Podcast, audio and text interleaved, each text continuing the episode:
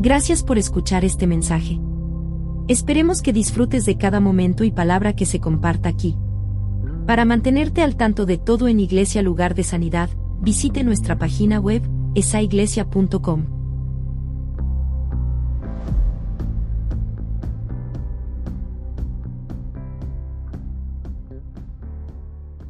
Estamos comenzando una nueva serie las próximas dos semanas y, y el día de hoy sobre sobre este tema tan importante de las finanzas. ¿Cuántos de ustedes se encuentran a veces platicando con alguien sobre dinero? no. ¿Qué? Bueno, si somos honestos, y vamos a entrar en, en este financieramente libres. A ver, voltea con el que tiene a su lado y dile, financieramente libre. ¿Cuántos quieren estar financieramente libres?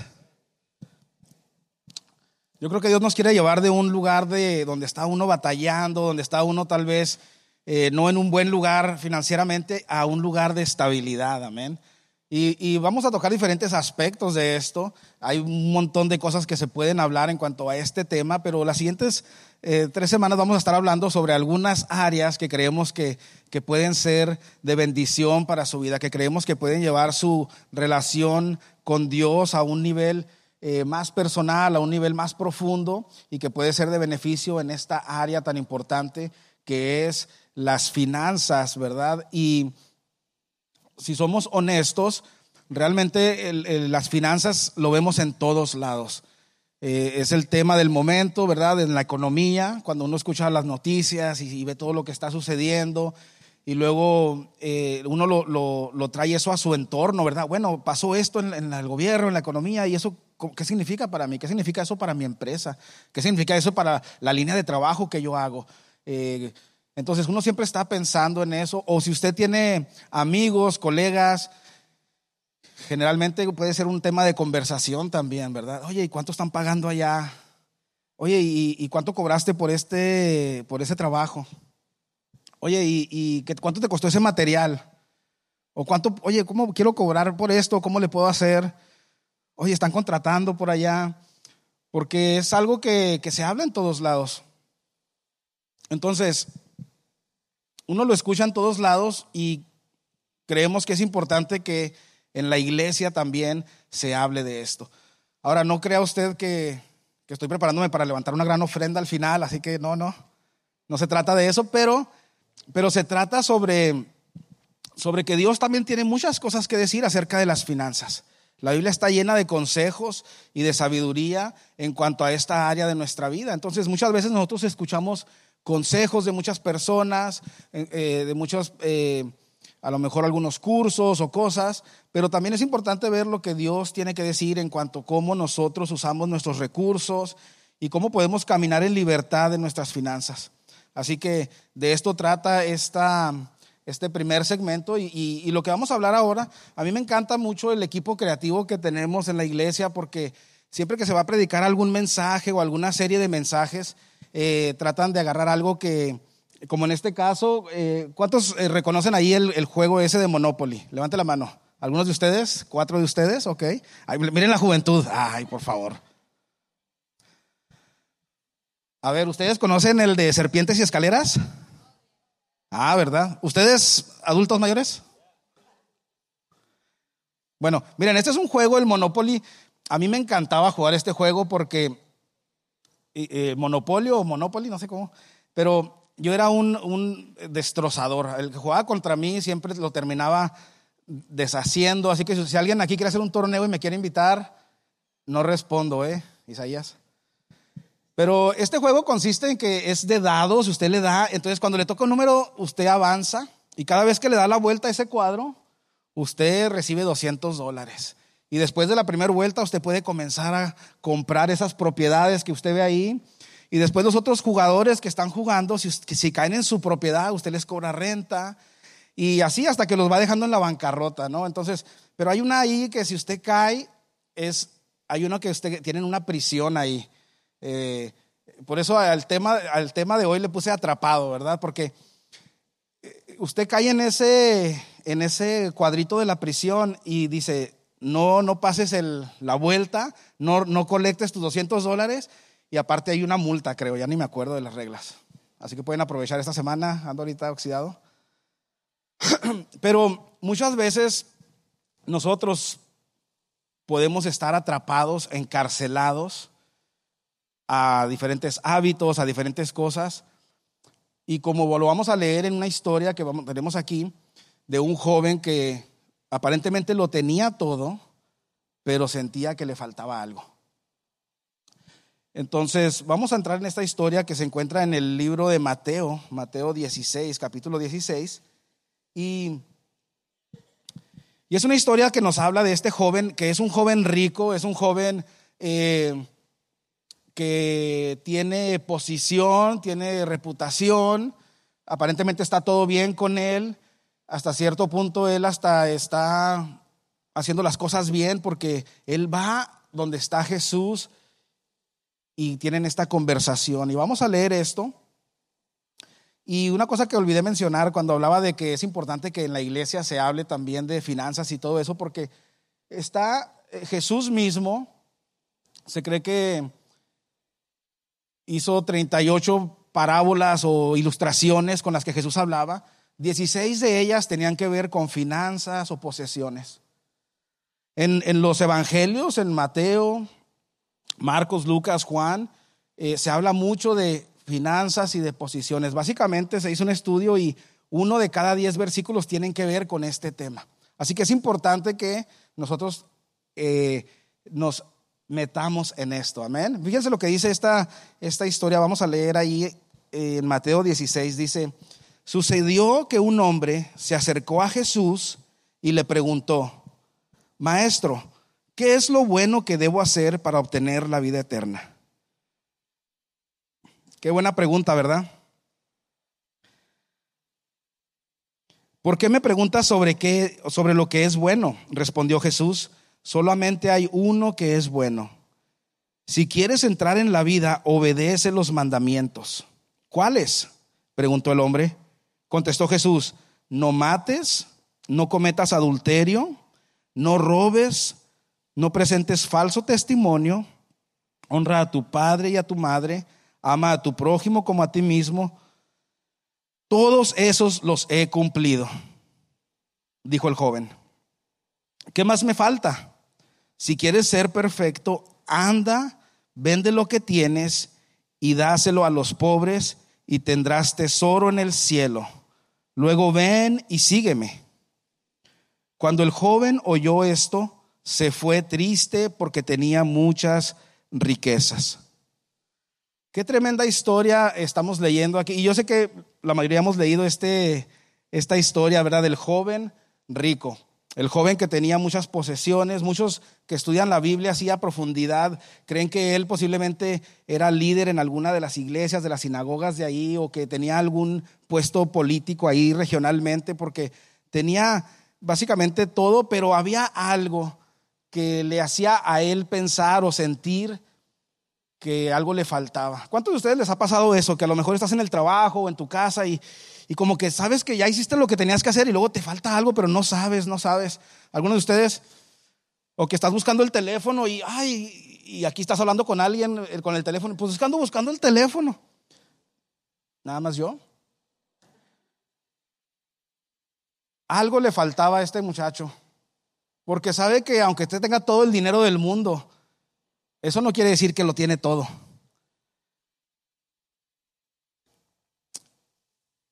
Jesús lo ve y le hace esta pregunta y le dice, o sea, lo, ve y la respuesta de él es básicamente al corazón, al corazón de él. El joven tenía el corazón en otro lado. Aunque tenía todas las cosas y estaba siguiendo las reglas a lo mejor que él podía, le había faltado el primer mandamiento. Era el que le faltaba. Él, tenía el amor por dinero y por las posiciones. Tenía ahora sí que avaricia, que viene siendo un afán desmedido de poseer y adquirir riquezas para atesorarlas. Pero él se sentía seguro, por eso él tuvo esa confianza de acercarse al maestro. Él tuvo esa, esa curiosidad genuina de ir y averiguar y investigar qué podía hacer él, porque en, su boleta él decía, bueno, pues aquí están, estoy haciendo esto bien, estoy aquí bien, estoy haciendo bien aquí en el trabajo, la riqueza, y los mandamientos, todo. Voy a ver porque siento que algo me falta. Y posiblemente tú estás así, a lo mejor tú eres una persona que mide las cosas de cierta manera. Bueno, en la familia estoy así, bueno, en el trabajo estoy así. Ay, ¿sabes qué? Hoy hice la buena obra del día, ¿verdad? Hoy no conté mentirita blanca. Hice, y estás como que llevando una, a lo mejor un conteo imaginario. Pero aquí Jesús dice, el, el punto número uno dice, la avaricia puede ser difícil de detectar en nosotros mismos.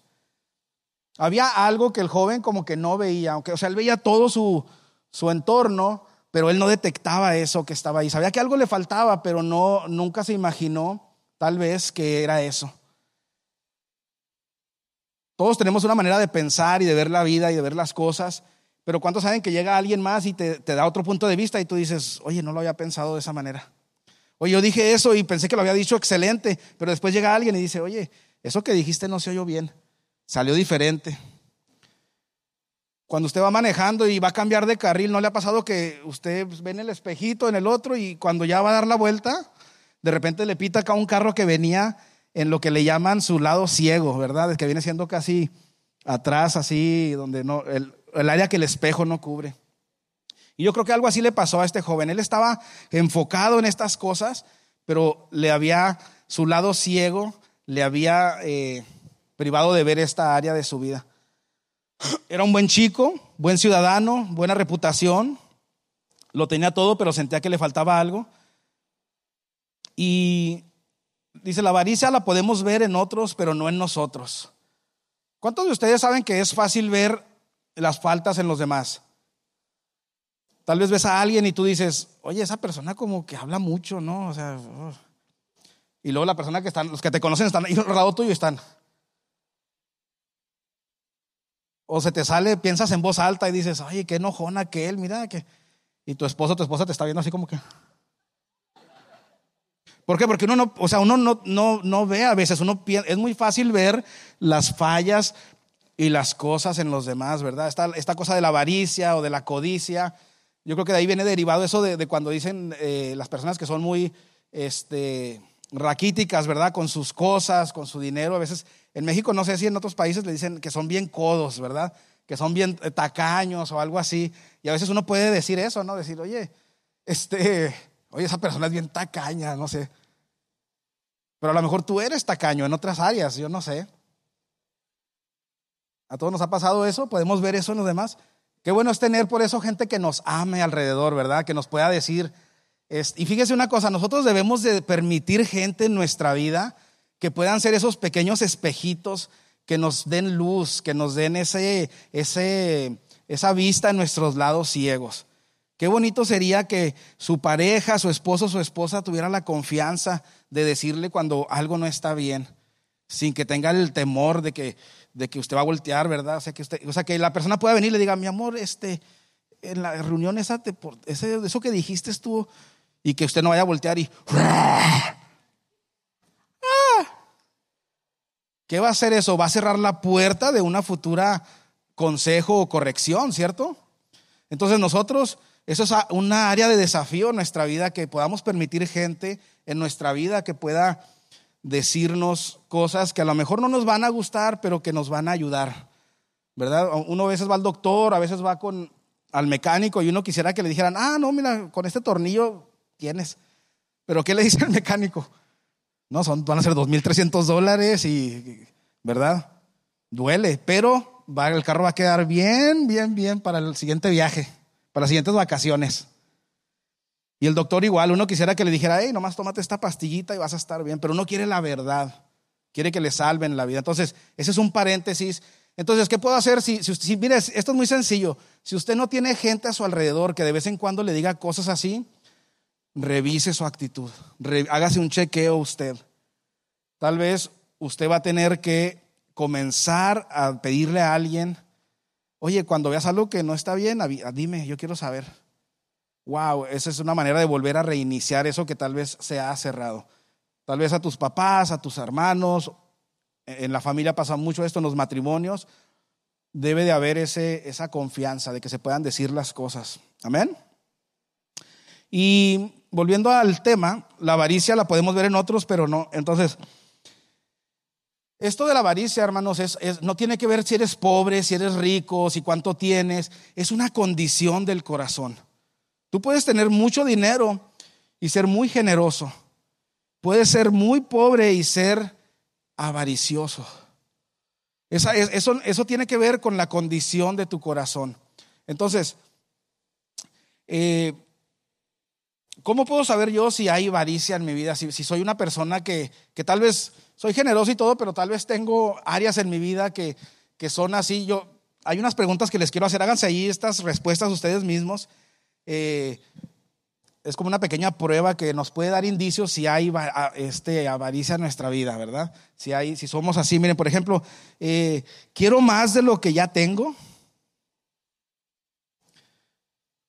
Por ejemplo, tienes un carro que trabaja bien, se ve bien y todo, pero ves el del vecino, dices, yo también quiero mi troca perrona. O yo también quiero esos rines. Ahora, Aquí hay una línea muy delgada porque uno puede pensar, ay, pues, o sea, Dios nos da esos sentimientos de, ambición, de, luchar, de, conseguir cosas. Pero aquí estamos, y no hay nada de malo en tener cosas. Ahorita vamos a llegar a ese punto. Estamos hablando de una condición del corazón, amén. Algo que tienes que tener. o que ya salió el, teléfono más nuevo y tu teléfono todavía está así, todavía tiene el plastiquito, pero, pero tú quieres la nueva cámara que, que te hace ver así más acá, ¿no? Temo perder lo que ya tengo. Temo perder lo que ya tengo. Hay algunos que tienen así toda la colección de herramientas y luego si llega alguien hasta de tu casa, oye, ¿me prestas un tornillo para aquí? No, no, no, no me lo toques porque la colección, ¿verdad? Tienes todo bien guardado, ¿por qué? Porque te ha costado mucho. Ellos te piden porque no, no han cuidado sus cosas o lo que sea. Temo perder lo que ya tengo, no prestas nada. Estoy dispuesto a hacer algo mal para obtener lo que quiero.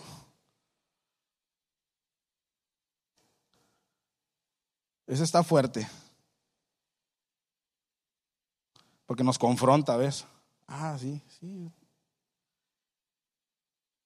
Puede ser algo pequeño, ¿verdad? Por ejemplo, vas al, al, no sé, vas a una tienda y te dan una comida y te puedes llevar dos, tres salsitas de chile, pero te agarras todo el puño. No, pues esto me lo llevo a la casa en el refri tengo un cajón así lleno. Me molesta ver a otros estrenar o viajar o cosas así, me molesta. Se me dificulta deshacerme de cosas. A lo mejor eres una, en inglés les dicen una este, pack rats, ¿no? Algo así. O así que, tienes así como una colección y de cosas, pero no, o sea, todas las tienes ahí porque un día te van a servir. Y lo chistoso es que cuando sí las deshaces, después de pelearte con tu esposa, ese día que las deshaces, necesitas esa cosa que tiraste. Eso no falla. ¿Cierto, no, hombres? Yo sabía que... sabía que... se, me, se me dificulta deshacerme de cosas. Siento que Dios me está privando de ciertas cosas. Oye, como que Dios tengo años pidiéndole esto y mira, mira a los hermanos, ellos acaban de llegar y mira ya, y yo aquí sigo con esto. Estoy, estás hasta enojado con Dios porque otros sí consiguen lo que tú les has estado pidiendo. Em, no agradezco a Dios por lo que me ha dado tan seguido. Oramos más para pedir que para agradecer. Lo que hablábamos al principio, recuerdan de contar nuestras bendiciones. Imagínate que Dios te dijera, bueno, puedes vivir mañana el futuro con lo que, nos, con lo que me has agradecido en el pasado. Nada más con lo que me has agradecido, con lo demás no. Así no. Nomás voy a vivir con mi esposa, así van a decir uno. Era lo único que, que, que agradecían. Hola, mi amor. Pero fíjese, eh, volviendo al tema nada más, Jesús confronta a este joven en, ese aspecto. El, joven rico tenía todo, no podía ver esa área de que, que, había avaricia en su corazón, tenía un amor por las posesiones, por eso es que se entristeció. El número dos, la avaricia quiere ser tu Dios o, va a tender a, hacerse tu Dios. Jesús le da cinco mandamientos a este joven. Le dice, bueno, eh, volvamos ahí, dice, ¿cuáles son? Le dice, no mates, no cometas adulterio, no robes, no presentes falso testimonio. Le da cinco mandamientos y él dice, no, pues sí, sí, sí, sí. Pero el primero fue el que le faltó. No tengas dioses ajenos delante de mí.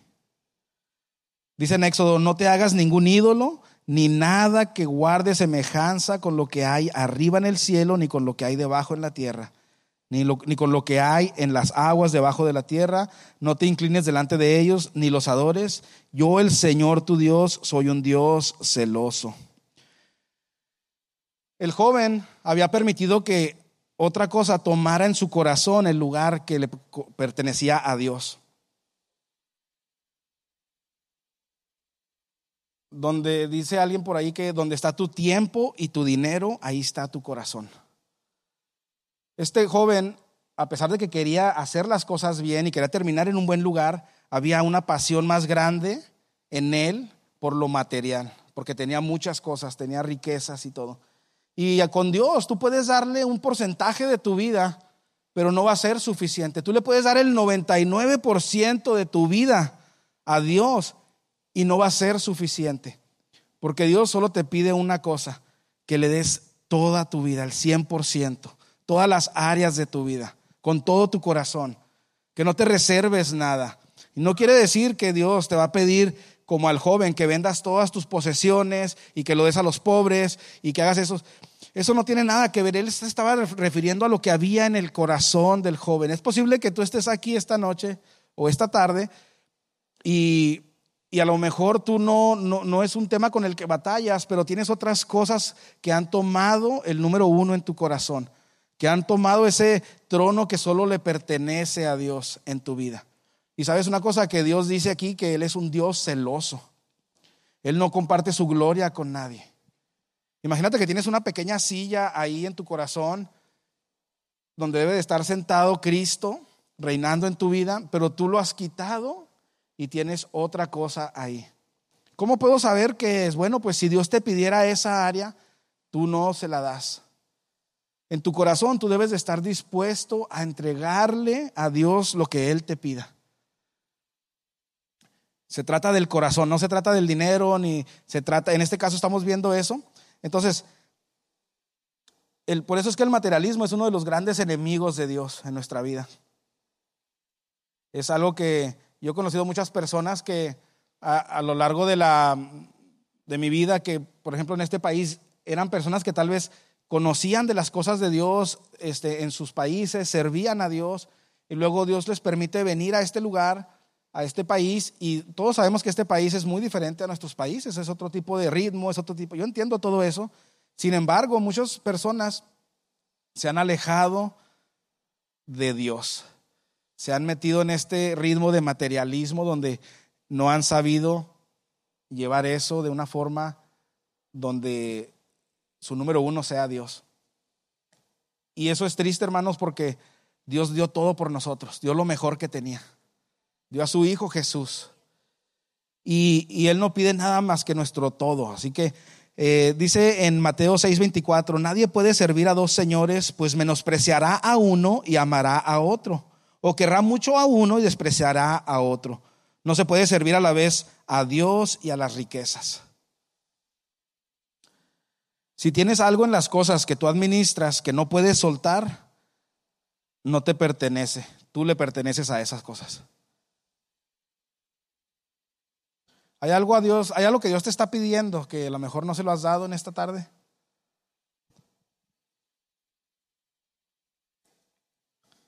Dios nos confronta este día, hermanos, amigos, de que Él nos ama, Él tiene los mejores planes para nosotros y quiere lo mejor para nosotros, pero es posible que tú no le hayas todavía dado todo a Dios.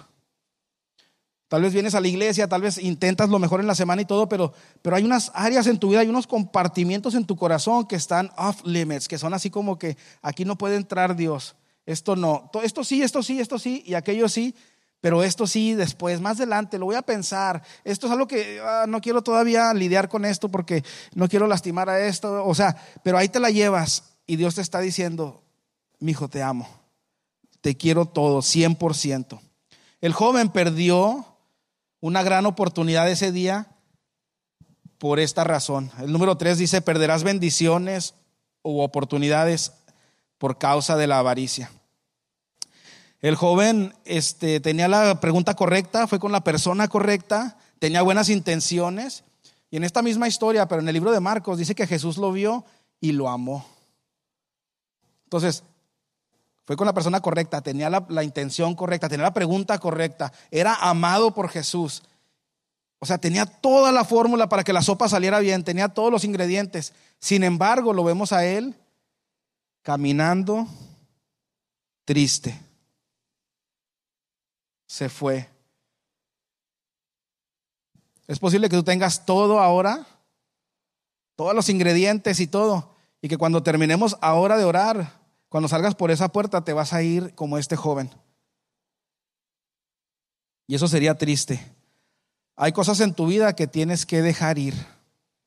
El pastor nos contaba una anécdota hace tiempo, y no sé si la ha contado recientemente, de que había un hombre que iba, se subió en un autobús de transporte público, pero llevaba un cigarrillo en la, o se subió y encendió un cigarrillo, un cigarro en el, en el, en el, en el transporte. Entonces el chofer volteó y le dijo, hey, aquí no se puede fumar. Si no apaga eso, lo voy a sacar de aquí. Y no lo apagó. Entonces en la siguiente parada se bajó con el cigarrillo en la mano. Tuvo que caminar no sé cuántas cuadras, 20 cuadras o lo que sea. Y muchas veces nosotros tenemos algo en nuestra mano que nos va a hacer perdernos de una oportunidad. Fíjese qué tremendo testimonio de este muchachón. Era, era, tenía riquezas, tenía aparentemente un buen perfil, tenía reputación, tenía todo esto a su favor. Jesús todavía le da la oportunidad y le dice, oye, vende todo lo que tienes, dalo a los pobres y sígueme. Era una conversación entre Jesús y él, no era como cuando estaba hablando con todos. Posiblemente él pudo haber sido uno más de los discípulos de Jesús. Pero ese día él decidió quedarse con lo que tenía. Cuando tú tienes algo en tu mano y no lo sueltas, no vas a poder agarrar nada, mira. Pero si te metes a un ring, sí vas a estar como el canelo. Pero imagínese usted, ¿qué pasa cuando usted deja ir lo que usted tiene ahí? Mire, está listo para recibir lo siguiente que Dios tiene para usted. Y todos estamos en diferentes lugares. Hay personas que venimos llegando a la iglesia, estamos aprendiendo, wow, qué diferente es esto pero pues Dios me tiene aquí, voy a darle una oportunidad a lo que Dios tiene, voy a ir creciendo, voy a ir aprendiendo. Hay algunos aquí que tenemos años que, ya hemos aprendido, ya Dios nos ha mostrado por dónde nos quiere usar, hemos ya dejado cosas de nuestra vida que Dios nos ha dicho que no, nos, no le agradan de nosotros. Y hay algunos de ustedes ya veteranos de guerra, ya tienen así las, así las rajadas por todos lados donde ya de victoria, claro. Que ya saben cómo es esto y todo y, ahí estamos, ¿verdad? Entonces, nunca se compare. La comparación es un enemigo tremendo. Usted no voltee y diga, ay, pues es que él esto y yo. No, no, no, usted y Dios, nada más. Dios, ¿qué tengo que no te he entregado en mi corazón? ¿Cuál es esa área de mi vida que me está privando de dar ese siguiente paso? Si es el amor al dinero, a las posesiones, nada nos vamos a llevar, hermanos. Entramos sin nada y nos vamos a ir sin nada. Eso no quiere decir que no hay que planear, que no hay que dejar algo para nuestros hijos. Eso no tiene nada que ver con eso, pero tiene que ver qué hay en tu corazón, qué es lo que te mueve a ti. ¿Te mueve lo que Dios te está llamando a hacer? Tal vez Dios te, ha dado la, la posibilidad de ayudar a alguien, pero no lo ayudas. Siempre quieres agarrar algo en tu beneficio. Filipenses 4, 11 al 13, y este es mi último